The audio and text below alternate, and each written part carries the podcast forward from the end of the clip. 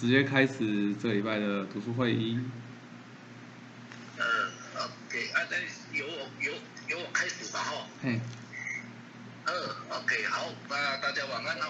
那今天就来跟大家进行哈，啊，这一次的一个哈这个呃导读的部分的哈，那我就。我没有照着文段这样的一个那个字去导读，把它截取一些重点哈，跟大家来分享。因为我想说大家也已经读了两三次了哈，应该也都很熟哦。那我就把重点把它截取出来哈。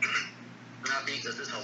两百七十二页到两百七十六页了哈。那这呃四页当中哈，那这个内容哦在讲到说陈田先生哈，他准备要跟美国的这个总统甘乃迪。会面的这个谈话的内容啊，那最重要的就是要传达给甘乃迪总统哦，就是说这个最重要的内容就是富田先生的这个禁止核武宣言啊，哦，那原因的话有三点哦，在里面都有写到，那第一个就是哦，因为这个核武是绝对的恶啊，是破坏人类和平，还有这个生存的这个魔爪。哦，那池田先生哦，跟石江富田先生同行哦，那秉持着哦，势必要把这个恶把它铲除、消除的这个心哦，拿来进行对话。好，那第二点呢，是为了守护民众的这样的生存权利而展开的奋战。哦，当时的世界列强哦，那都是啊，以民众的生存权利啊，那把它当成筹码来谈判的。哦，没有把这个啊人的生命视为是最高价值的一个存在。哦，那试图用这个核武去恫吓对方。哦，那直田先生哦，这里展现出哦这种要势必要破除这种魔性的这样的一个气质啊。哦，那第三个就是说要透过这个禁止核武宣言的这样的传达哦，促使美苏两国首领的对话。好，那池田先生从这古巴战争中哈，那甘乃迪总统带这个坚强的意志跟冷静的判断。那最终避免了核战的这个整个过程哈，他确信甘乃迪总统跟布林先生哦，那渴望全人类幸福的这个心是相同的，所以石田先生希望说透过跟甘乃迪总统的这样的对话哈，那来促使美苏哈这两个大国关系对立的一个转换呐，哦，那进而透过这两个大国的关系的转换哦，进而去影响哦其他积极在。发展核武的国家，哦，那最终就是要实现哦全面禁止核武这样的构想，所以这些先生是一步一步的哈，不断的哈来来来来来来实现，哦，那往这个哈全面禁止核武的构想来出发。那这些先生在这里讲到说哈，虽然要从不信任转为信赖，这个非常困难，但是这些确信说这是唯一通往和平的捷径，没有任何捷径，这个对话就是捷径。所以，池田先生保持着哈，要这个哈，那么保持着哈，要突破这个世界和平瓶颈的哈，这个一念奋战啊。好，那以上是这然后这个三点哈，是池田先生最近跟甘乃迪总统的这个面谈的这个要点的部分哈。第二个就是从这个两百七十七页到两百八十一页这里哈，那这里哈，就这个这几页都在讲这个哈，跟权力魔爪的这个对抗。哦，那池田先生跟甘乃迪总统的面谈哦，那途中就是遭到了这个执政党当时执政党高层的这个阻挠哦，而被迫取消。哦，那高层试图以这个威胁哦，那带利诱哦，那带拉拢的这个轨迹哦，想要把学会哦纳入这个麾下就对。那为何高层试图阻挠哦？这边有讲到有两个原因了哈。那第一个就是说啊，试图利用哦这个想要。利用这个威胁利利诱哈，来操纵学会哈，来控制学会，那借此达到他这个哦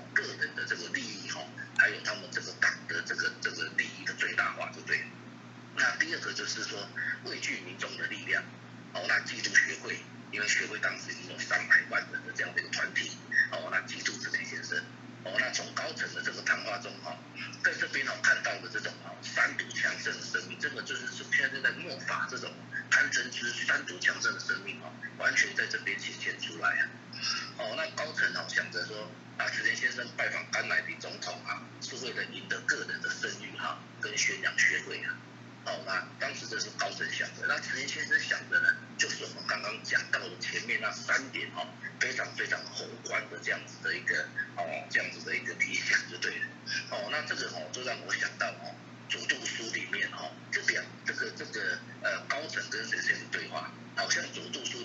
书里面大圣人所说的哦，如同这个萤火啊，萤火虫啊，讥笑日月呀，哦，那以秋啊看清华山，哦，紧持的水瞧不起大河的这个瞧不起大河跟海水啊。哦，那这个乌鹤啊，嘲笑鸾凤一样，真是可笑，真是可笑。所以在这里就看到这种境界与不同的这样的一个展现，哦。但是在这一段当中，哦，可以看到陈先生哦，跟这个恶奋战的这个姿态，哦，那陈先生很断然的拒绝对方啊，哦，自己取消了与甘乃迪会面的这个行程，哦，当下让高层是不知所措，顿时失去筹码，狼狈不堪了。哦，那陈先生会做这样的决定，哦，无疑哦。就是在守护学会，哦，不让这个魔性哦有任何一丝的缝隙可乘，就对，所以直接将对方的筹码把它拿掉，哦，那虽然哦没有办法跟甘乃迪总统会面，这是非常可惜的事情，但先生哦断然的哦以守护学会为优先的，哦，那这个就是在两百七十七页到两百八十页所讲的重点了哈，那最后两百八十一到两百八十二页哈。这里是讲到创价学会的使命哈，还有每一个学会员的使命哈。那因为类似是在啊南师部的这样的一个重要的干部会中哈，陈先生呼吁哈，今后的领导人哈要怎么做？哦，要立足于什么样的观点？陈先生说啊，要立足于新世界的，要立要立足于哈新世界观的领导的一个理念啊，也就是说朝向这种世界联邦啊。哦，一个地球村的这样方向前进啊！好，那泽连先生举出哈，哦，当时哈，啊，不论是这个资本主义的国家，或者是社会主义的国家，这个每一个国家对立的问题都是国与国之间对立问题相当严重的哈。那将现在的这样的一个事件哈，哦，把它就是说举出这个《法华经》比喻品里面讲到的火灾哈来做比喻，那并明确的指出，庄家学会的使命是什么？就是要改变这个国债，哦，那要高举地球民主主义的旗帜，哈，继续前进。好，那这以以以上，哈，那就是从这个哈，这个两百七十二页吧，哈，到两百八十二页的一些好重点的一个整理，哦，啊，想跟大家分享，谢谢。谢谢严萌大哥。哎，感谢感谢。那今天的议题的话，哦，是祥俊提出的，祥俊要简单讲一下。这个议题的内容吗？嗯，就是那个谢先生他有提到那个户田先生提到想要把那个非残养志从重苦充满的世界消除，然后我觉得我阅读这本书，然后它的背景是在二次世界大战后，然后那时候战争后百业待兴，然后可是我们没有身处在那个当下，我们不太能够。时时刻刻的提醒自己说，我们为什么有文化教育和平这个理念？然后那个和平这个可能好像已经过得很幸福美满了，但是要怎么一直提醒自己要继续去对战争的危机感，还有持续为世界和平努力，想说也跟大家一起来分享。好的，其实我觉得这个议题我们。我们好像也没有真的完全远离战争的威胁，因为我觉得台湾就是在一个很本来就是在国际上一个很微妙的一个存在。其实我们我们的生活，其实这一两年来讲，可能对于战争包含连结啊，连结在那个乌俄战争之后，好像开始慢慢又蛮多人会意识到这件事情。对啊，那我觉得这一篇的确这篇题的确谈到。一开始针对是核武的部分，然后去谈到了，就是说，包含为什么，就是前先要去跟有机会去跟到甘乃迪总统对谈的时候，他会觉得非常的非常的期待，因为关键是要去提倡是禁止核武战争这件核武这件事情。那其实我觉得这个动用核武这件事情，我觉得在去年来讲，忽然就是又。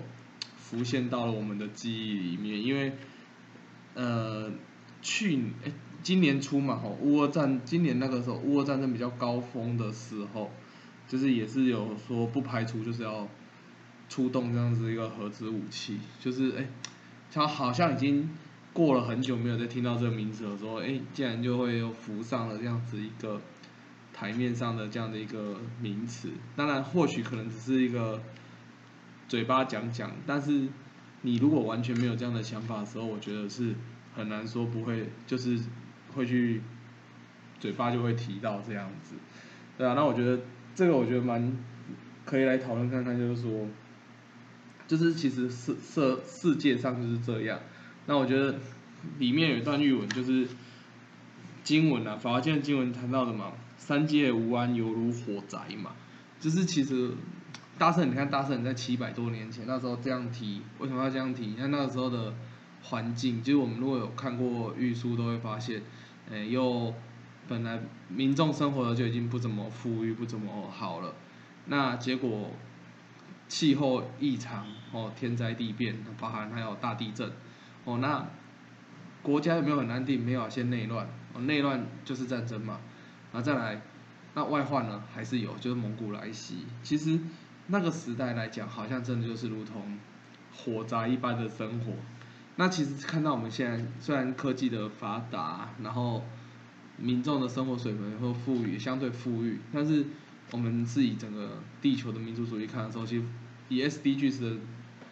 几个。议题来看，我们还是不是还是在活宅？其实也还是，对，所以其实或许就像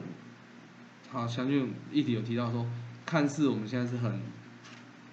平淡的一个状况，但是其实我们仍然还是在面对的这样种种的这样的一个课题，而且回到我们的生活当中也都是如此，对啊，那有没有人要先来聊一下这个内容？我分享一下，然后电影有所谈到的那个，因为大圣的话，因为针针对大圣的玉树里面，就是有有些那个立正安国的部分，我觉得算是代表大圣的一个重要的因素。我觉得如果能能够让每一个人都能够去确立这样的心中这样的正法，绝对能够去使这个国家能够和平。那我觉得。那个一直以来行动，都好像是在建立每一个人心里面的和平。所以我觉得，只要每一个人心里面都有这样和平的意识啊，然后和平的想法，然后我觉得其实这样的话，其实会这样，因为这种周遭扩展开来这样。那另外让我想到就是，呃，我们创价美术馆那时候是有落成这样。那其实有有很多这样的政府官员都都有来来看这样，然后我觉得学生透过推广文化教育和平这件事情，让更多的这样一个政治官员有去意识到创阿学会这个团体，那我也不会想他们一定会去了解我们学会想要推广理念是什么，那真的是反对核武这件事情，那我觉得他们也一定会去了解，那透过这些过程啊，我觉得。其实我们好像真的在不断这样、这样、这样和平的这样的种子意识啊，不断去扩展开来。所以从这点去想，就是呃，因为蔡政府今年是有在做，就是那个所谓的禁跟禁禁这件事情。那去会想到我们学会，其实在两年前啊，三年前就不断在宣导这件事情。那我就觉得，呃，我们的行动很可贵，是。走在蛮前面的，然后这件事情呢，其实也在试图的意识里面啊，已经已经很扎实的去落实，说我们要为了这个世界去努力这样。所以，我觉得，能否在现在学会推推行推行下任何活动啊，我们都去全力以赴，然后去鼓励地区上的这些伙伴，我觉得这是呃很重要又很扎实的一件事情。所以，我觉得。我们能够做的还是会知道，我们能不能去做更多的对话，做做更多的努力，让每一个心中让和平的种子都能够去发芽。这样，这是我的分享。我就呼应刚刚简良讲的，就是立正安国的精神这件事情，就是我们在法华经的 法法华经之前谈到过，法华经只教我们是身为人的一个准则到底是什么。那其实。和平这件事情，其实是准则之一，我们自然会想要去追求的一个目的。所以，这个立正安国中的这个立正这件事情，就连带就变得无比的重要。那回到大圣人那个时候，为什么大圣人决定要去见，特别就是要去见小国主？因为直接从当下，如果这个国主立正了以后，是可以对于当下整个国家产生最大的一个影响。所以当下即使大圣人明知道说，啊，讲了以后可能就是会被处理掉，哦，用处处理起来，但是仍然最后想一想，还是觉得那我要去，还是要去见小国主。其实站就是站在这样的一个立正的一个出发点。那大圣人本身在弘扬这样南无火灵 A Q 的时候，其实也是特别强调这样子一个立正的一个精神。所以我们在看到大圣的门下弟子们，其实我们都可以，我觉得在看玉树会发现，其实门下弟子跟我们都一样，都有很多的烦恼，很多的状况。但是更重要的是，他自己本身透过常念南无火灵 A Q，透过认真信心的立正，然后使得他自己成为周遭很信赖的一样一个存在。那我觉得就像我们。举个最直接，我们最常听到的四条金舞嘛，四条金舞他的这个故事在于说，他那时候就是因为他个性比较冲动，所以大圣也常常提醒他，你不要个性不要那么冲动，你自己本身要好好的去实践这样的一个佛道修行的一个成果。所以，但是也因为这样很冲动个性，其实本身他就很有能力嘛，他有能力的人就容易被嫉妒嘛。所以在那个时代，就是因为这样的谣言啊、嫉妒等等，最后，哎，主君对主主君对他产生了不信任感。那这么一个性格如火的人，哦，就是当他后来我们都知道，大大他的主君生病嘛，所以就来四条金吾帮他治病，然后重新得到主君的信赖。但这中间，在主君生病的那个当下，这个性格如火的四条金吾，可是曾经想过不想救主君的哦。对，但是大圣人还是去跟他讲，那我们身为信仰者，其实真的要做的是为了他人去付出、去奉、去挑战，然后去重点是挑战自己生命的无名。所以四条金吾最后还是决定说，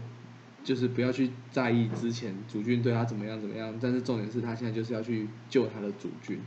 所以才会我们后来听到哦，就是啊，大四条金吾去救了他的主君，然后主君又重新对他信赖。然后给他三倍领地，这样的哦，听起来好像是很创造体验、挑战和烦恼。但是我觉得他最大的挑战是他克服了自己本身的无名，然后自己好好的立正了。那也因此这样的过程里面，成为周遭再次成为主君，甚至周遭更信赖的人。那我觉得这样的过程里面，后来他也不会去，就即使这样的一个。身旁他同事的嫉妒的一个影响，也不会再去动摇他的这样的一个状况，或是这样的一个情况这样子啊。那我觉得现在的这个社会其实也是是状况上其实也是如此，就是立正非常重要。那议题是讲和平，有时候我们讲战争都会觉得离我们真的说近也不近，但是说远其实好像也不会马上发生那种感觉，所以。大家很多人，包含我，有时候我们在跟一些是以前像我自己曾经跟大学生谈过关于和平这件事情，其实很容易会被觉得说啊，这个关我屁事，对，就是很很直白就觉得这个跟我们很很遥远，没什么直接的关系，对。但是我觉得刚刚锦良谈到那个近邻，我觉得用这个来讲，我觉得大家就忽然就会觉得很有感，就是我们把和平这件事，我们换成所谓的。好减减碳这件事情，就是降低温室效应的这个状况，这对我们全世界的人类来讲很重要。但是，而且大家现在开始都有感，就是哎呦，好像就是整个气候的变动非常的巨大，然后好像我们又该要做点什么。但是面对这个很庞大的一个问题，然后到底我们又能做什么？那即使很多国家，包含从啊，大家如果有兴趣去查什么京都议定书、巴黎协定这些，啊，为了去做减碳这件事情，好像看似各个部门都付出了很多努力。那台湾的台湾的政府部门也定了很多的标准，想要去达成，但是真的在执行上来讲，还是会有很多很多的阻碍，因为最大的问题在于，还是没有办法到每个人有产生这样子，哎。啊减碳这件事情是很重要，对我们未来对我们的生活来讲是非常重要的一件事情。所以回到了就是最基本的就是我们对于我们自己这样子一个生生存生活很重要的议题的部分，我们是不是抱着什么样的一个想法跟姿态再去看待这件事情？所以我觉得，我们这是这十页最后面去谈到的，就是最后池田先生怎么去谈到，就是说需需要胸怀伟大哲学的领袖来改变这火灾般的世界，否则时代将会越来越混乱。他但是跟这是现况是这样，但是再进一步去谈到，但是创下学会教唆全人类生命尊严与平等的日莲大日莲大圣人佛法的伟大哲理，那并高举着地球民族主义的旗帜昂然前进。那我觉得接下来这一段很这一句很重要，是讲到佛法的真谛，就是绝对不是只顾一国的繁荣和利益，或者为了保护一国而牺牲他国。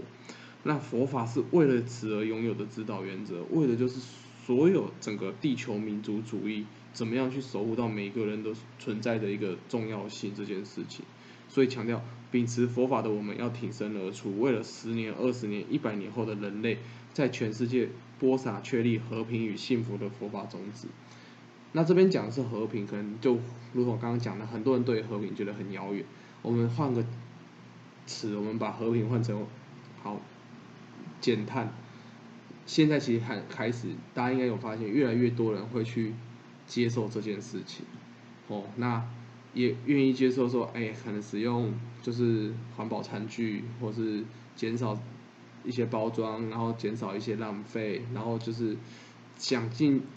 在自己可以的一个状况下，慢慢的去执行这件事情。那其实这样子来看，全全世界越来越多人这样想的时候，忽然。就开始有一点点觉得好像减碳还是有点可能的，哦，即就是把这样的碳排放归零这件事情似乎是做得到的。那结合很多政府的一个每个国家想要去推动的这个东种的东西，那这看似好像就办得到了，那其实和平又何尝不是如此？所以为什么在新人间革命的卷头，慈仁先生会写下一个人的人间革命可以改变整个国家的宿命？那真的是当每个人越来越贤明，越来越能够了解啊佛法的佛法所告诉我们这样的一个生命的准则是什么时候，其实就会去产生这样说，哎，那我可以再做点什么？我可以在我所在的地方去创立出什么样的一个价值？这件事情就非常的重要。那所谓的这个火，如同火灾、火烧房子一般的世界，就会因此慢慢的去。产生转变啊！我觉得这是谈到这样子，对于和平到底我们的立场是什么？我自己这样看完，我的想法就是也是结合，就是哎，我们一直以来，嗯，我们在认真的信仰信心的时候，那自我们自己的转变来去对照，发现的确，我因为自己的转变来讲，我就是真的会产生很多的和平。我觉得举个最直接的例子，当夫妻在吵架的时候，嗯，我们率先知道。我们自己错在哪里？是不是就消灭了消灭了家中的战争？好，这很血淋淋，但是这个是很直接有关系的。那当我们把这样的范围放大的时候，就会觉得好像真的有点差别。哦，那我觉得这个部分来讲，我就是我自己将这个议题的一个感受这样子。好，那。哇，时间也差不多了。那今天叶梦大哥做重点整理，那我最后我来补充一些，就是这一篇我看完也很特别，有一些可以想跟大家分享的部分这样子。哦，那我觉得一开始就是是生一分享了这一个有一个故事，就是那个很有名的一个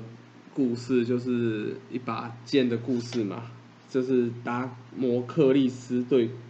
这个。上面的那支箭就准备要掉到头上的那个故事，然后他那个箭是用一个马的尾巴的那个毛有没有吊着，随时那个箭都会掉下来。然后他国王就叫那个很爱奉承的橙子就叫他坐在下面，主要是让他体会到就是看似很荣耀的王座，时常是处于巨大的危险之中。那我觉得看到这段，也可能也是刚好考完三级，就印象也忽然就是觉得，哎，其实生命我们的生命也是如此。有没有那句很经典的语文啊？稍有懈怠，魔即得变嘛。对，所以我们为什么要时时刻刻？我觉得他这边当然是指说，权力啊、荣耀是很危险的，巨大的危在之中。但是我们的生命其实也是时时刻刻去存在，就是哎陷入无名的危险之中。所以我们更要去时时刻刻的去磨练自己的这样的一个心性跟生命。哦，那这当然就透过每日的这样的一个认真唱题的一个部分然后那这是第一个来去跟大家分享。再，我觉得再就是面对到这样子一个执政党想要去利用学会这件事情，我觉得在这边的决断真的是非常的令人觉得了，令人尊敬佩啊！就是当下就觉得那就不去啊。那我觉得这个真的是瞬间那个。我想那个政治人物瞬间，他真的不知道怎么办，因为一般他们的认为就是我这样威胁一下，应该就是他们会想要，就是更有名气，可能就会就就跟随我这样的一个压迫。那我觉得就如同玉书讲的嘛，不可随不可畏嘛，所以跟神仙那时候当下想到更重要的是，应该保护的是学会这个为了信心的组织，所以绝对不会去跟随。然后，所以我觉得后面这一句就是，我觉得是这一段，我觉得很这一句，我觉得是很棒。然后我觉得是当了我们今天最后的这样的一个分享，就是他去谈到了，就是说我会，就是神圣去谈到，我会以更大的诚实去回报诚实，以力量去回应傲慢，以正义去迎战邪恶，这就是我的信念。那我觉得我们自己在面对自己的人生的时候，其实也是如此。那我觉得，就是真的是。我们自己是保持着什么样的一个出发点，什么样的一个强盛的这样的一个佛界的生命，来去面对到这样的一个种种的恶或种种的诱惑，那包含在使命上也是如此，在自己的生活工作上也是如此。那我觉得在这一句看到的时候，我觉得因为对应他是前面这个真的是，就是蛮蛮利用的，蛮投机的，就是想要利用这个人。而且也有点是用当权者的再去压压榨，那我觉得就是那就是不要，那我们就放弃嘛。但是更重要的是，即使这样，但我仍然持续的想要去对话嘛。那当然也因为这样子的拒绝，我们之前有谈到甘乃迪总统过世的那一段，就是我们就会连接就会连起来了嘛。就是为什么那时候陈先生会觉得非常的惋惜，因为曾经真的就是差一步，他们就真的有机会去面对面的去对话到了。对，但是在这样子种种的一个权力的一个阻挠之下，就因此没了这样的机会。哦，那我觉得，但是也因为这样，即使是这样，但是陈先生仍然没有停止他的这样的一个不断的去跟有识之士把握每个机会去做对话的一个情契机啊。然后我觉得仍然持续的去把这样子。废就是他师匠的一个最后的一个很重要的一个愿望嘛，也是遗愿嘛，吼，就是要去废除这样子一个核武啊，哦，那不断的再去做这样的一个对谈的部分，那我觉得这也是，就是我觉得这这样的一个气魄是真的是很值得我们去做学习的一个部分，对啊，那我觉得这是我大概这今天最后就是再做一些补充跟分享的部分，好，那我们这礼拜的。读书会就到这边，感谢大家。